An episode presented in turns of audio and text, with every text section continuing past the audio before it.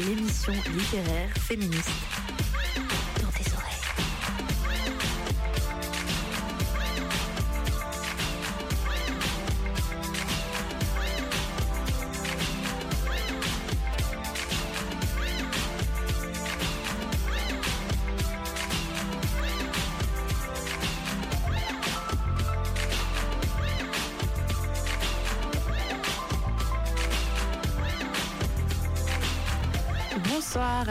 Toutes et à tous, bienvenue dans DTO, l'émission de radio littéraire féministe et queer sur Radio Canu, la plus rebelle des radios.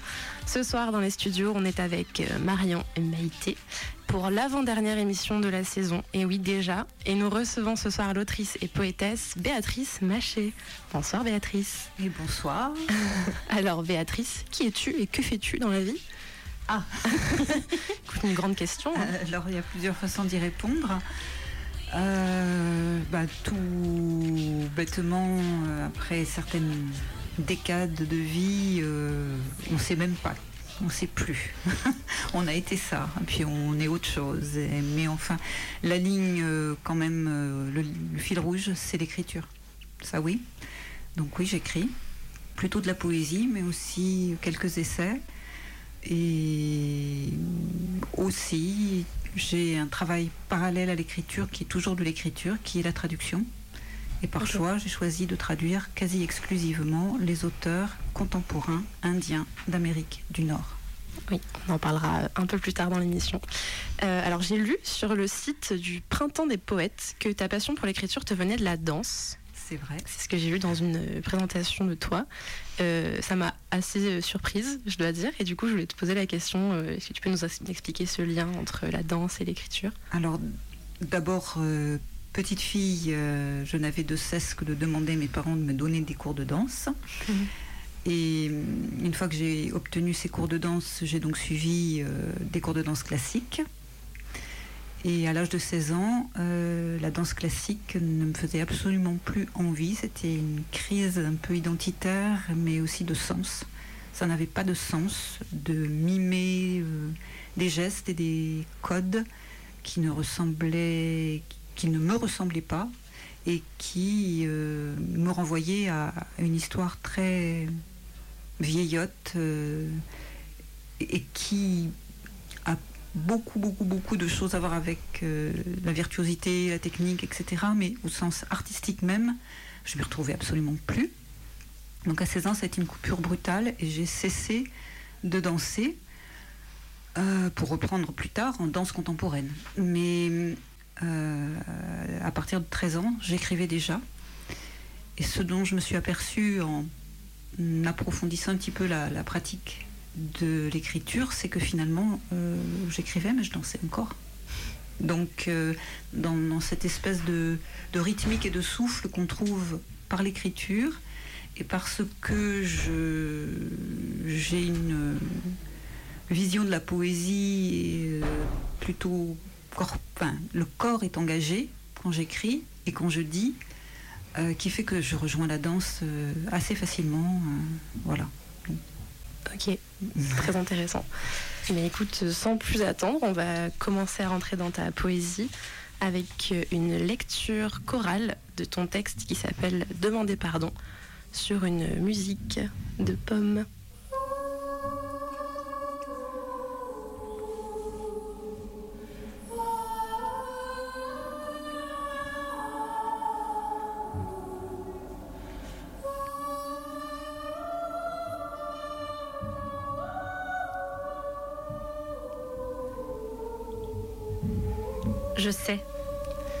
Je sais que je ne... Je sais que je ne devrais pas. Je sais que je ne devrais pas vous dire ceci.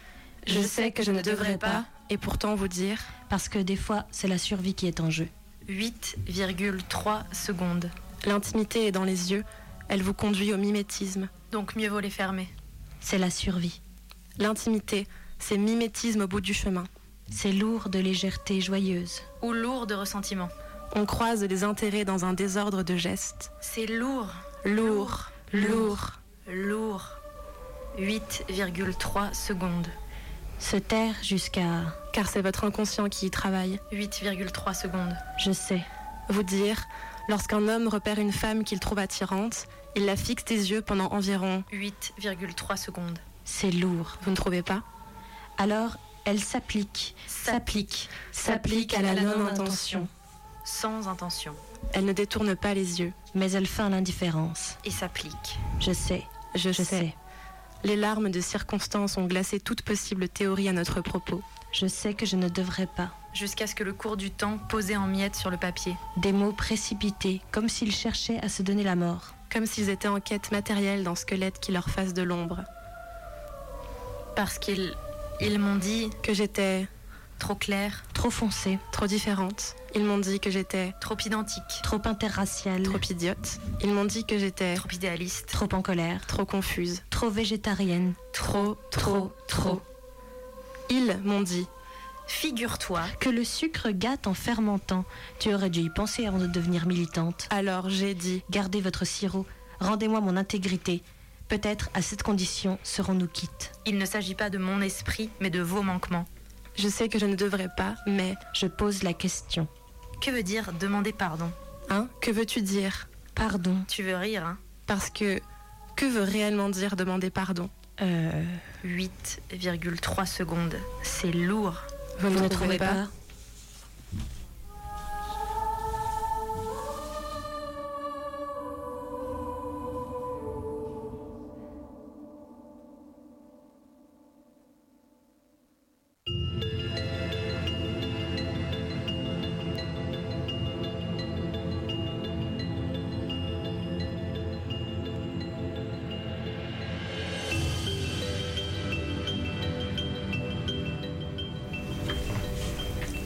Alors on vient de se lire du coup ton texte Demander pardon.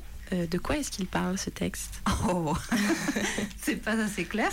Ben, On veut avoir ton, euh, ta vision, ton interprétation. Bon, euh, disons que il y a plusieurs petits événements ou accidents de parcours au long d'une vie d'autrice qui fait qu'on est toujours face au minimum euh, à une forme de mépris condescendant ou de pat- paternalisme des hommes, surtout quand on commence et qu'on a une petite trentaine d'années et qu'on est la seule femme dans un panel de 10 lecteurs, par exemple, et que euh, un monsieur d'un certain âge, avec une certaine influence, dit à la salle, voilà, maintenant, vous allez entendre Béatrice Maché, vous allez être bien tolérant avec cette jeune femme.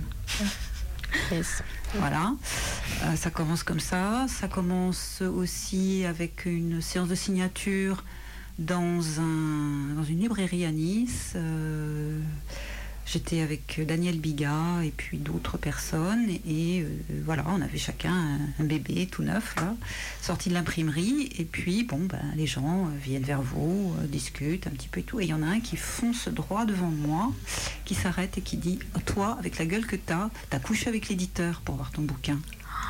Voilà, des trucs comme ça. Donc, euh, au, au bout d'un certain temps, euh, bon, que ce soit entre guillemets professionnellement ou dans la rue, euh, on finit par euh, franchement en avoir ras le bol. Et de temps en temps, ben, on pique un petit coup de gueule. Mm. Alors, euh, je me suis un peu assagie, je crois, euh, mais néanmoins, euh, j'avais envie, avec le mouvement MeToo, avec Balance ton port, avec toutes ces choses, d'y mettre mon petit grain de sel, quoi.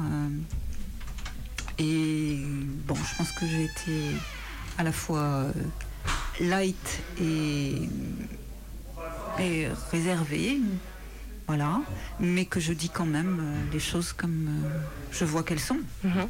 C'est la poésie militante en fait, en quelque sorte. Alors oui, en même temps, c'est militant, mais pas, pas un militantisme avec des slogans ou pas euh, à faire la leçon. ou- voilà.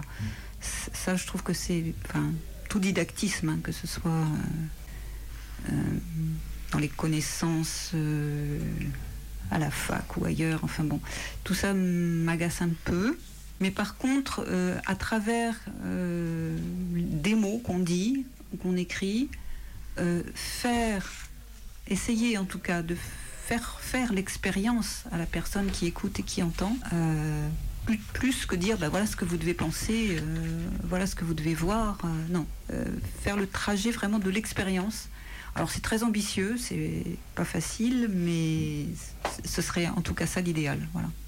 Et, du coup, la, personne faisant l'expérience va se dire ah oui d'accord comprend des choses, quoi. Ça, change un peu quelque chose dans la tête. Et c'est ça la poésie aussi, c'est faire en sorte que euh, la personne qui lit ou qui écrit, euh, en posant le livre ou la feuille, euh, ou simplement après une performance, puisse se dire ah quelque chose a changé dans ma vie aujourd'hui.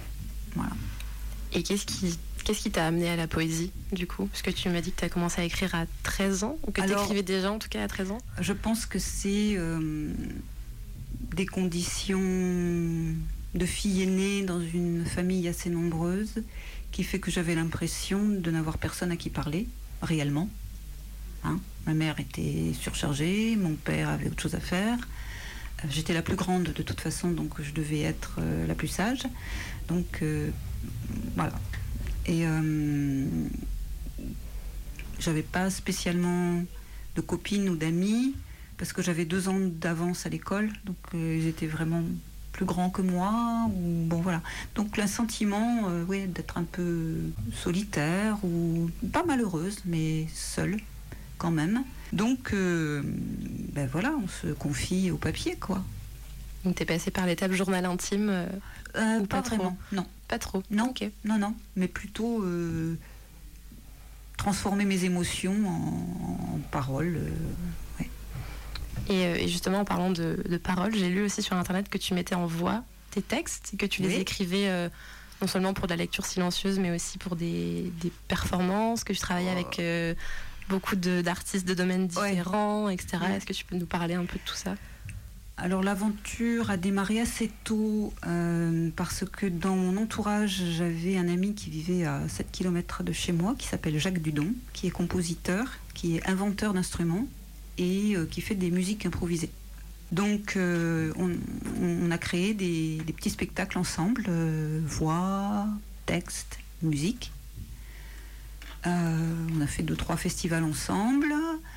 Ensuite, j'ai travaillé avec un chorégraphe, avec un comédien, à différentes sortes de spectacles poétiques, enfin, bon, montage comme ça.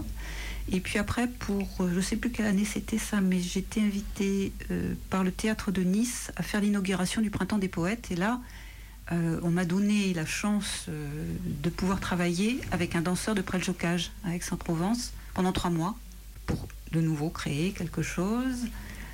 et puis après, j'ai fait une résidence à Château-Vallon aussi avec une troupe de danse et mon ami espagnol Yassone Munoz euh, et là, c'était vraiment déjanté, mais c'était vraiment aussi chouette. Donc voilà, tout au long, il y a eu des petits cailloux comme ça. Euh, et puis, ben, puisqu'on est à Lyon quand même, le, oui, il faut le dire, euh, j'ai travaillé aussi pendant deux ans avec Michel Chopin, qui était le bassiste du groupe Star Shooter, qui était un groupe lyonnais. Donc là, c'était plus rock, on va dire je me prenais un peu pour Brigitte Fontaine. Et puis, euh, voilà, on a balancé aussi pas mal de choses ensemble. C'était une belle aventure, c'était chouette. Et puis maintenant, euh, l'aventure continue avec un collectif de poètes sonores, performants, euh, performeurs, qui s'appelle Écrit Studio, et dont la majorité des membres habitent dans l'aire lyonnaise. Ouais. Et puis sinon, j'avais travaillé aussi, parce que ça on l'a pas encore dit, peut-être on l'abordera, je sais pas. Euh, j'ai pas mal bourlingué, voyagé, j'ai une vie un peu nomade. Et j'ai vécu trois ans en Chine. Et là aussi, j'avais travaillé avec un comédien et un musicien à Hong Kong pour faire une scène. Et là, j'ai pu vraiment découvrir qu'en Asie, bah, des gens comme euh, Laurie Anderson, par exemple, c'était extravagant pour eux, complètement, mm. complètement extravagant. Donc, euh, on a un peu choqué, quoi, mais enfin. Ah ça devait être intéressant à voir. Oui, oui, oui, Après, oui, c'est des, les, retours et les discussions, et puis la, façon dont on le concept de l'art lui-même hein, est pris en compte par différentes civilisations, quoi, différentes cultures. C'est amusant. Ok, eh ben on va se lire un autre de tes textes qui s'appelle euh, Rupture. L'homme est comme une ombre éphémère. Lorsque le soleil se lève sur un objet, apparaît une ombre qui bientôt se dissipe. Souvent, elle dérangeait les araignées au plafond. Elle performait une chorégraphie élaborée de coups de balai, sans volonté de nuire. Simplement faire déménager, pour la beauté du geste. Réduire la tentative d'invasion par une réaction de légitime défense proportionnée et immédiate. Selon la voie de la concordance des énergies. Pour se connecter aux pattes et toiles de ces araignées intimes abritées et mieux logées à titre gratuit dans la coloquinte qui lui servait de crâne. Souvent, elle dérangeait pour mériter l'adjectif de déranger. Un sourire béat sur les lèvres dans ces moments-là. Le piment de l'ironie pour rehausser la saveur perçue sur la langue, alors que les yeux pétillent jusqu'au crépitement leur braise de veuve noire. Souvent, elle s'en lassait très vite, retournait aux ajoncs, à la dune. Leçon 1.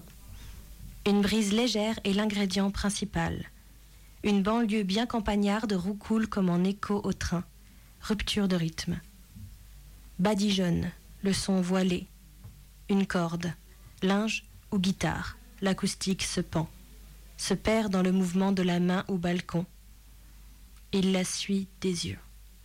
Elle de dos, l'orme contournée. Mais qui est-elle quand son regard ne le porte plus, lui? Un désormais désordre sur la scène aveugle. Who is she? Un aguet sans condition, où se rend le verbe partir quand il ressent? Ne pas quitter tout à fait, pas encore vraiment. Et pourtant, elle soulagée, en silence, en partance. Point de chamade intégré au brodé de l'écharpe, dans le cou seulement. Détresse, cheveux lâchés, distraits, effilochés dans le champ de vision. Cette façon de double sens aller-retour dans l'esprit. C'est pour mieux potentialiser mon enfant. Les bornes symboliques jalonnent. Garçonne, verdict d'un grand-père, vieux jeu des genres, le sourire tiré du souvenir. Propulsion mentale décide les pieds. Plus vite maintenant. Leçon 3. Au bout des bras, une école pour aveugles. Une histoire de doigté. Dix tiges ne sachant pas si elles aimeraient prendre racine et dans quelle direction. Côté sol ou côté crâne Les mains pour contenir quoi? Deux moitiés pressées l'une contre l'autre. Après blessure. Une perle à venir. Pas de travaux de fondation. La gravité y repose. Reflet contre la vitre donne à voir. Revoir et renvoyer. of a do-right congressman. Now he don't know much about the issue, so he picks up the phone and he asks advice of the senator out in Indian country. A darling of the energy companies who are ripping off what's left of the reservations. Huh. I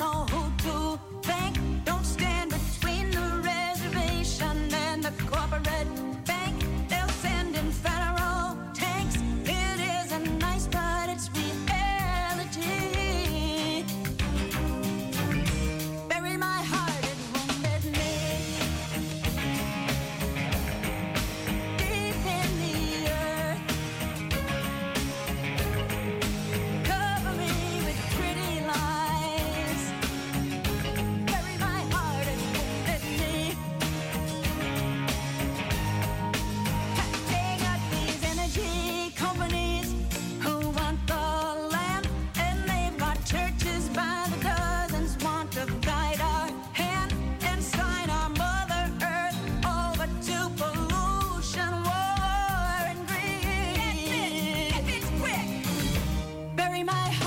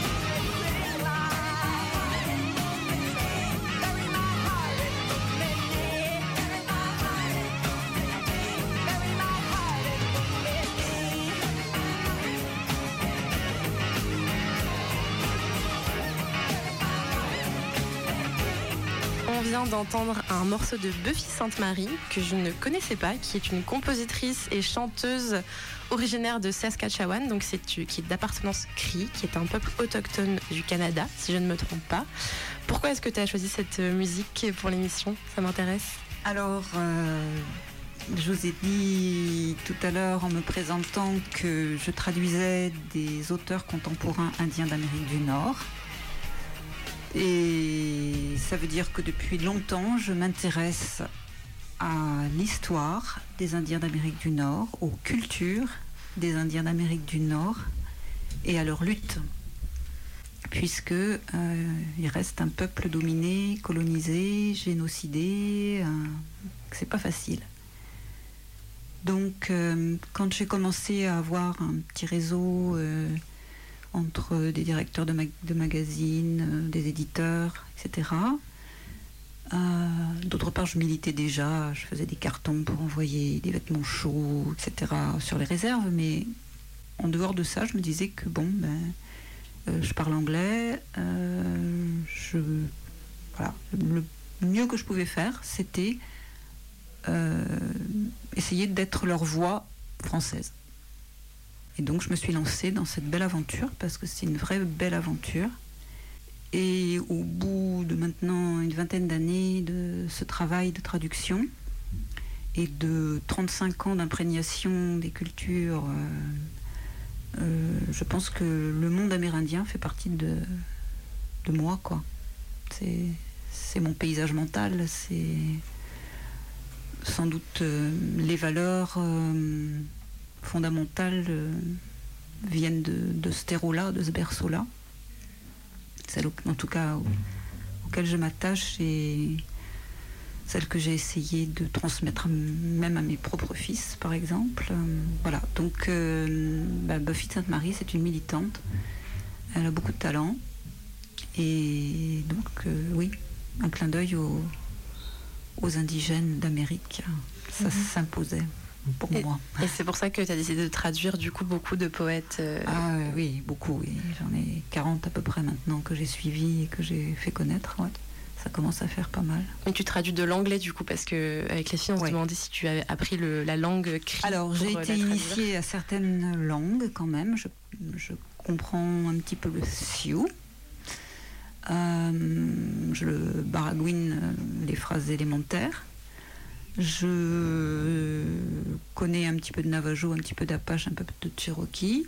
Je connais le fonctionnement euh, et à peine euh, quelques mots, mais quand même euh, de l'Anishinaabe Mowin, qui est la langue des Anishinaabe, c'est-à-dire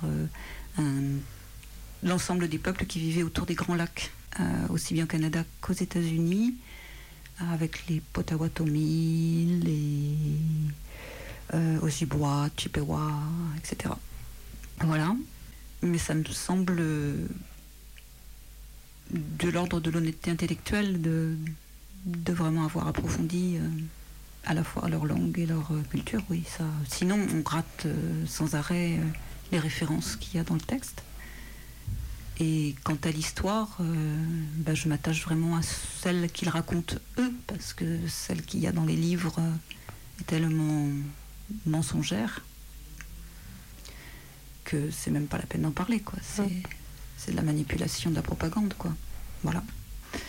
Donc oui. Euh, et puis en plus, euh, pour l'aspect féministe des choses, euh, la colonisation a apporté chez ces peuples qui étaient matrilinéaires, voire avec des systèmes matriarcaux, d'organisation, euh, bah, ça a apporté un véritable renversement. Donc le tissu social s'est beaucoup fracturé. Euh, et puis, heureusement, euh, petit à petit, les choses reviennent, non pas comme avant, ça c'est impossible, mais en tout cas, une sorte d'équilibre de nouveau. Mais dans des conditions de pauvreté, etc. Enfin, je ne vais pas décrire ce que tout le monde devine, mais c'est euh, c'est le quart monde chez la première puissance du monde. Mm. Quoi. Et du coup, tu as vécu euh, en Amérique du Nord euh, Alors, je vis régulièrement plusieurs mois de l'année aux États-Unis, oui. D'accord. Ok. Et pour revenir du coup au texte qu'on a lu, juste avant la musique de Buffy Sainte-Marie, qui s'appelle Rupture, euh, on a lu, on a vu en lisant tes textes que tu joues beaucoup sur la, mise en page et l'agencement des mots sur euh, le papier. Et euh, je me demandais comment et pourquoi, comment est-ce que tu choisis de placer tes mots et pourquoi. Et je me suis dit, est-ce que c'est peut-être parce que pour les performances, ça rend la lecture plus intuitive, peut-être, je sais pas. Alors, il y a un effet de rythme déjà sur la page. Et je dirais que la page, pour moi, puisque j'arrive plus ou moins, en tout cas fortement influencée par la danse, la page, c'est une scène. Donc il y a une forme de chorégraphie et euh, les mots ou les lettres ou les bouts de phrases, ce sont des personnages pour moi. Ils sont là euh, en tant que présence sur cette page. Donc euh, il y, a un effet visuel d'emblée qui donne déjà une idée du rythme, oui. Euh, ensuite, dans les espacements, c'est pas forcément pour que les gens respectent euh, un silence ou quoi, mais il y a comme un trajet en pointillé pour que ce qu'on vient de lire euh, fasse son chemin dans la tête et pour qu'on puisse passer à autre chose. voilà, donc c'est beaucoup une histoire de rythme quand même, oui. Ok, super. On va lire un autre de tes poèmes. Enfin, je vais lire d'ailleurs. Poussières et rochers, un étranglement, un défilé. Je l'ai rêvé. Mon rire roucoule. Ce serait un joli nom, une belle cérémonie entre silence et rupture. L'entête, question dedans et sensation. Un défilé, des rochers, et derrière guerriers et guerrières. Au sud, pas un western, pas le folklore. Je l'ai rêvé, je prime et je saute. Peinte en blanc, ce serait un joli dessin, destin. L'encoeur, tout rouge dedans, bessonne et nourrissonne.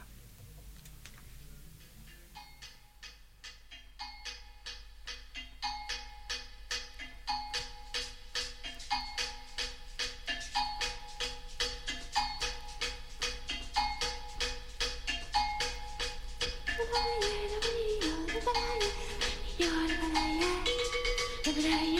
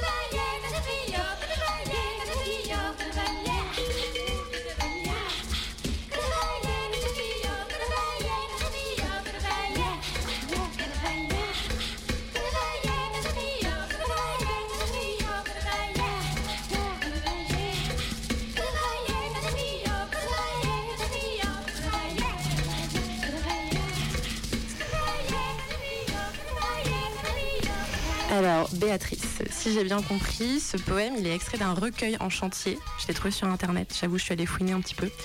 Euh, donc un recueil, j'ai vu que ça venait d'un recueil en chantier qui s'intitule L'encreux. Euh, Est-ce que ce recueil est sorti? Est-ce qu'il est en préparation? Est-ce que tu peux nous en parler?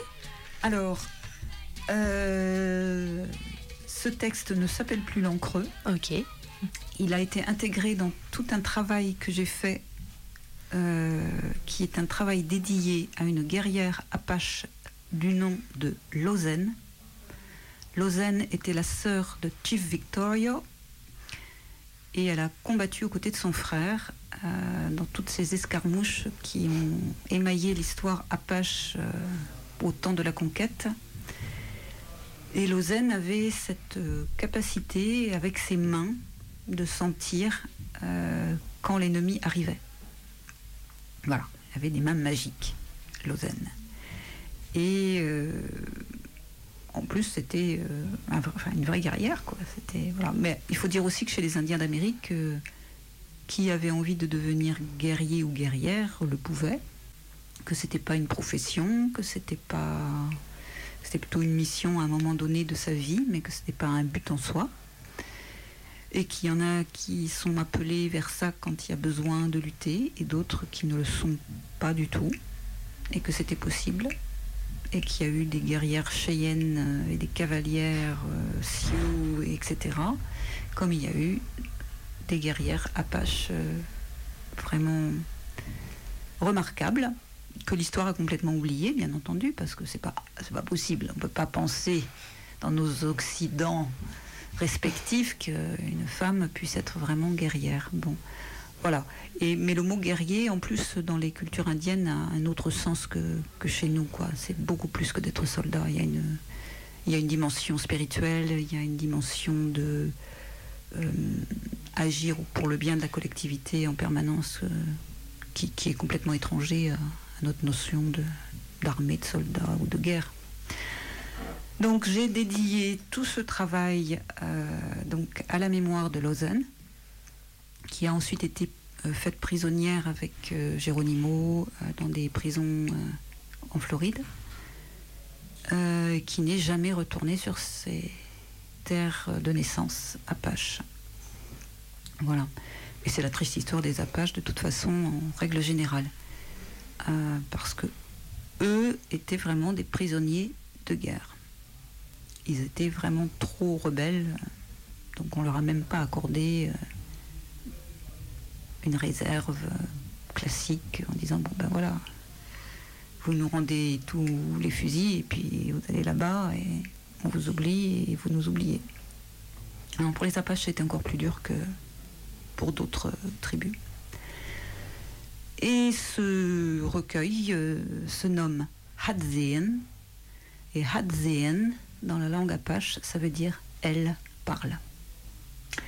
Et donc ça, c'est un petit peu ma façon à moi de me projeter euh, dans ce que je sais, de ce que j'ai vu, les témoignages euh, et l'histoire donc de la résistance apache euh, des dernières années. Voilà, donc il a été mis en scène. Je l'ai dit, enregistré euh, à La Ciotat, à Nice, enfin à divers endroits comme ça. Je crois même que j'en ai dit des extraits en Belgique. Euh, bref, euh, mais non, il n'est pas encore sous forme de livre parce que c'est trop bizarre, on dit des éditeurs. C'est trop bizarre, il y a des mots de langue apache, c'est un drôle de climat, c'est un drôle de monde, on ne sait pas si on rêve, on ne sait pas si c'est vrai. Ah zut alors. Est-ce que tu penses à l'auto-éditer si un jour euh, ça te démange trop et que les éditeurs et éditrices euh, n'en veulent pas? Euh, alors, j'ai jamais réellement envisagé l'auto-édition, et pourtant, euh, c'est sans doute une bonne solution. Mais jusqu'à présent, j'ai toujours aimé passer par euh, un avis professionnel. Et donc voilà, traditionnellement, euh, j'envoie le manuscrit ou j'en parle avec un éditeur. Voilà. Euh, là, euh, c'est deux éditeurs qui ont vu donc euh, cette espèce de petit spectacle euh, qui m'ont demandé de leur envoyer. Et puis finalement, ils préfèrent le voir. Voilà, assister. Mais dans un livre, ils trouvent ça vraiment trop, trop bizarre. c'est vraiment ce qui est revenu, quoi. Et, euh, et tes autres euh, recueils, tout, tout est édité, tout est publié euh, Non, bien sûr que non. Je sais pas, je, demande, on ne sait jamais. Non, non, non, non, non. euh, Il y a encore des, des choses qui sont restées dans le tiroir, euh, refusées parce que c'était peut-être pas assez bon, ça c'est possible. Refusées parfois aussi parce que c'est trop violent. Qu'est-ce qu'on m'a dit? Enfin, bon, peut-être c'est que des prétextes, j'en sais rien, mais bon. Non, non, j'ai encore trois, quatre choses là euh, sous le coude qui qui n'ont pas encore trouvé leur euh, leur place dans des, entre des pages, mais comme, comme de nombreux auteurs, j'imagine, hein, à moins d'être euh, un best-seller, euh, et là vous vendez trois ans avant ce que vous n'avez toujours pas écrit. Euh, en poésie, ça marche pas comme ça. hein. ouais, non, non. euh, Et puis, euh, j'aime bien me lancer des défis. Ce qui fait que je pense qu'il y a, même si on peut reconnaître plus ou moins euh, des, des thèmes et une façon, un coup de patte, je, chaque livre, je le veux absolument différent du précédent parce que sinon, c'est pas intéressant pour moi déjà. Et si c'est pour redire ce que j'ai déjà dit, euh, en sachant très bien pertinemment que ce que j'ai déjà dit, je le tire de ce qui a déjà été dit, et etc., etc., parce qu'on n'est jamais que les héritiers d'une longue histoire de la littérature, et que je ne prétends pas, moi, toute seule, ex nihilo, euh, sortir des trucs euh, géniaux. Voilà, je, je me lance, oui, des défis pour faire quelque chose de différent à chaque fois. Alors, euh, ça perturbe. ça perturbe parce que, oui, il y a des éditeurs, euh, euh, bon, je ne nommerai pas qui, mais enfin bon, avec qui j'avais commencé à, à publier. Des fait Béatrice. On pourrait, hein, on pourrait, hein. On est là pour ça. On dénonce. On dénonce. Donc, ils ont fait trois livres avec moi. On n'est pas fâchés. Mais au bout du quatrième, ils m'ont dit Mais qu'est-ce que tu fais là? Ça sonne plus comme avant. Ben non, ça sonne plus comme avant et j'ai envie de changer de registre et j'ai envie d'évoluer parce que j'imagine pas qu'on puisse euh, continuer à ronronner et à faire toujours ce qu'on qu'on a fait. Et euh, ça a mis fin à notre collaboration. Et je pense que ça déstabilise, oui. euh, on ne sait jamais où vous placer, on ne sait jamais dans quel tiroir vous mettre, quelle étiquette. euh.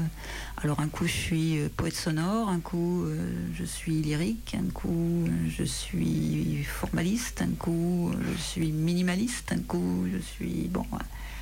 Et hum, de plus en plus, mes textes sont truffés d'anglais ou de langue indienne. Ça aide pas. je dois dire, ça aide pas. Voilà. Mais bon, euh, ce qui est drôle, c'est que par contre, j'ai fait trois livres récemment euh, en anglais. Voilà. Et pourquoi pas? Tout en anglais, du coup. Tout en anglais. Ok. Et t'as des origines euh, américaines ou? Non, non, euh, ma mère est 100%, 100 bigoudaine bretonne. et mon père est normand, du sud de la Normandie. Donc, euh, a priori, bon, alors après, les Sarrasins sont montés très haut, hein, donc euh, je peux très bien. On sait pas, hein. Une légende comme ça euh, qui dit que dans mon- la famille de ma mère, il y a des pêcheurs grecs qui se seraient arrêtés et qui auraient élu domicile parmi ma famille. Bon, c'est possible, je sais pas, mais ça fait. C'est de l'histoire antique, ça. Donc, je sais pas. Mais peu importe, en plus, moi, je, je m'en fiche. Enfin, je veux dire, euh, je suis française par accident. hein, J'aurais pu naître n'importe où ailleurs. euh, Enfin, bon, c'est des, hasards. euh, C'est. euh, et j'ai aucune fibre euh, patriotique ou attachée à quoi que ce soit. Moi, je suis une citoyenne du monde, c'est clair. hein. Mais du coup, ta rencontre avec les États-Unis, elle vient comment par la littérature? Elle vient au départ, oui, plutôt par la littérature. Et puis, euh, j'aimais, j'aimais parler les, les langues étrangères, j'aimais ça, apprendre d'autres langues. Donc, euh, bon. Et, et puis, euh, il se trouve que assez tard dans ma vie, mais quand même, suffisamment tôt pour que ça puisse faire maintenant plus de dix ans, j'ai épousé un Américain. Ah, Voilà. C'est ça. Eh C'est ouais. ça. Eh ouais. C'est donc ça. Donc là, du coup, oui, je suis, je suis vraiment un pied sur un territoire Bah oui, et un oui. pied sur l'autre. Voilà. Est-ce que vous avez des questions, les filles, avant qu'on passe aux dernières lectures? Moi, c'est bon, je sais que t'es mariée avec un Américain. Y aller. Toutes les interrogations tout sont répondues. Merci. Et ben dans ce cas, on va se lancer une petite musique euh, d'Agnès Sobel et on va lire des trois derniers petits textes dessus.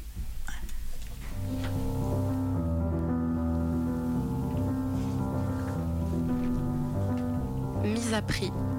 Chasser la grande ennemie publique numéro 1. Profil peau rouge. Numéro 2. Face bronzée. Daille à tresse ma tête et ses vertus contre les âmes vendues au diable.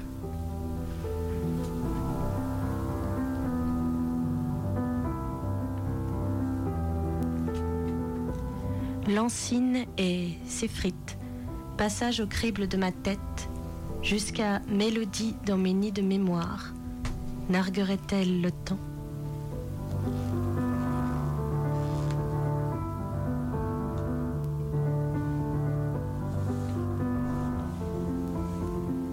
Plus on se la creuse, et plus elle prend l'air. C'en est à perdre raison. Tombe quand on croit qu'elle érige.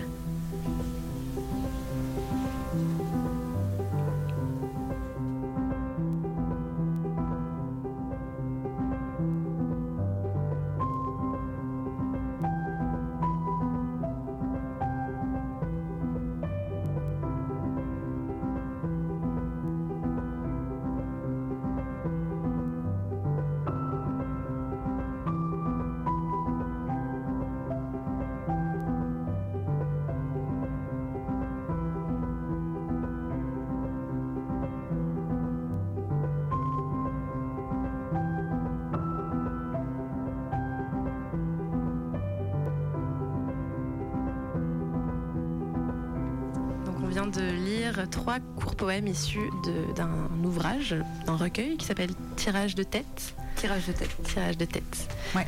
Alors pour euh, une dernière question, euh, une question qu'on aime bien poser aux autrices qui viennent ici à DTO, c'est quelle lecture t'inspire? Quelles autrices est-ce que tu lis? Est-ce que tu as des, des poétesses à nous conseiller? Ouah. Grande question, mais Alors, euh, dans ma jeunesse, j'ai beaucoup lu Marguerite Duras. Pour m'en détacher un peu aussi. Euh, ensuite, j'ai beaucoup lu aussi Virginia Woolf. Euh, je dois avouer que plus ça va et plus je lis en anglais des autrices des auteurs aussi d'ailleurs, mais bon, euh, le focus est mis sur les autrices. Euh, ben, tout simplement parce que je traduis, tout simplement parce que j'anime aussi sur Radio Agora à Grasse une, émission consacrée à la poésie contemporaine.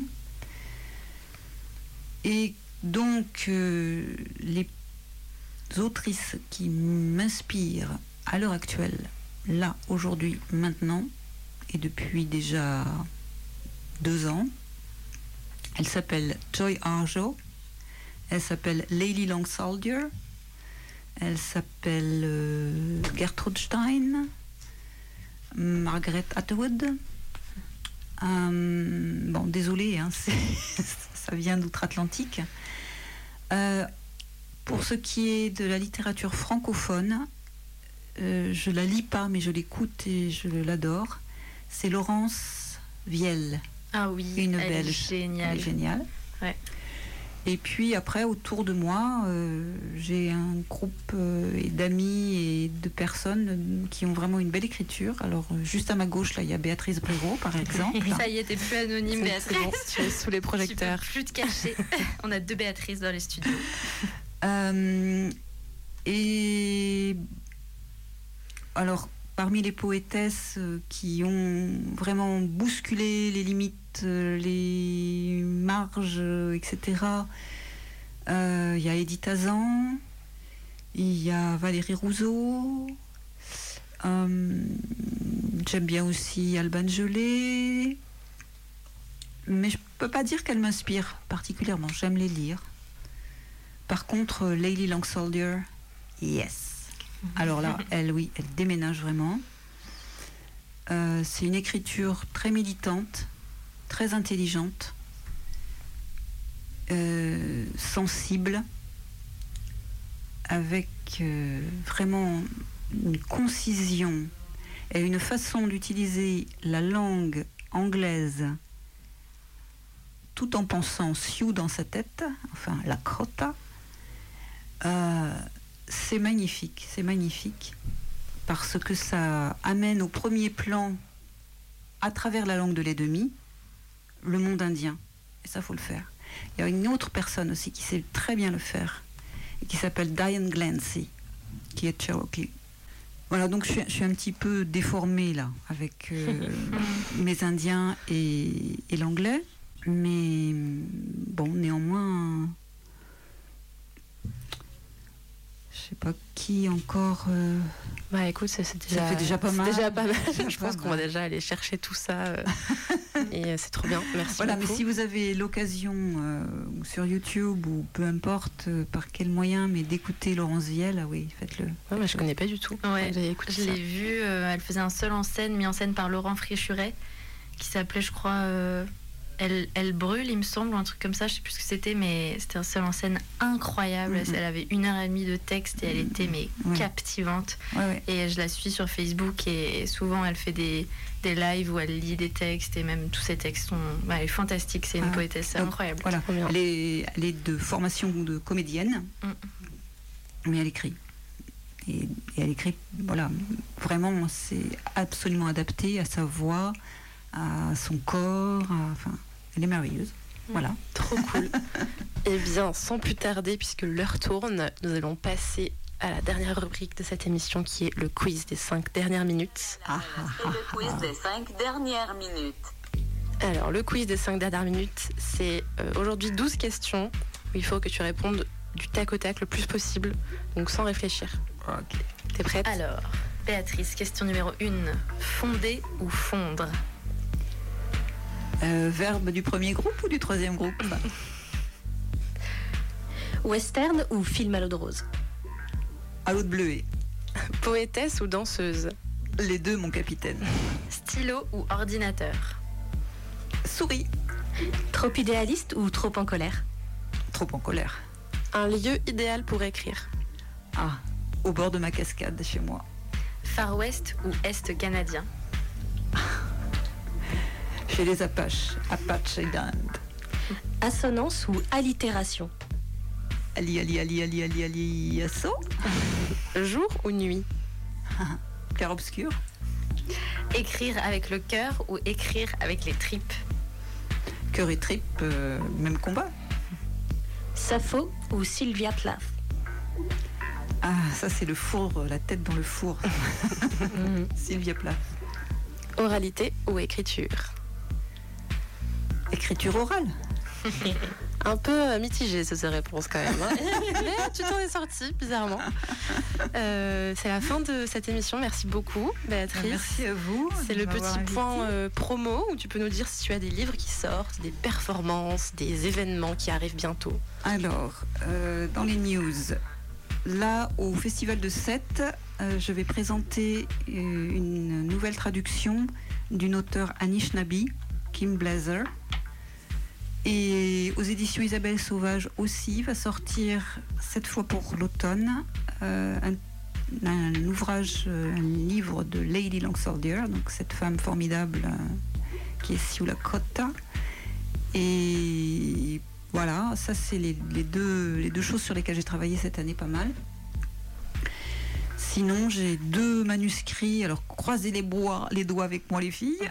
Euh, j'ai deux manuscrits euh, chez les éditeurs, là, en ce moment. Euh, voilà. Eh bien, on croise les doigts, on touche du bois et tout ce qui s'ensuit. Voilà. Merci en tout cas. Bah, merci à toi pour, ta, présence. Oui, merci trop chouette de t'avoir. Et on se retrouve la semaine prochaine pour la dernière émission de la saison.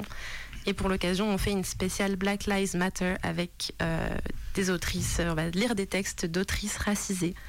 Euh, voilà, ça nous paraissait important euh, vu de la période qu'on est en train de traverser.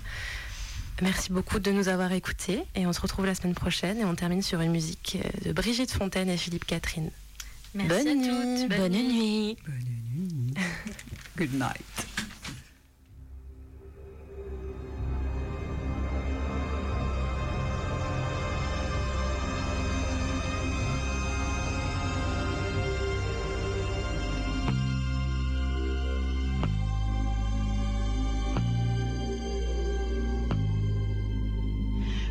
Comment faire Allons-nous faire Belgique, Espagne ou Angleterre. Algérie, Écosse ou Mali. Égypte, Irlande ou Laponie. On va descendre dans la rue Lutter contre les lustucrues Et la peste et le choléra La comédie triomphera. Sur une Islande étincelante, les pays de miel et de mort, au populo doux et sauvage, avec un rire fin et sage. Mais comment allons-nous faire Belgique, Espagne ou Angleterre?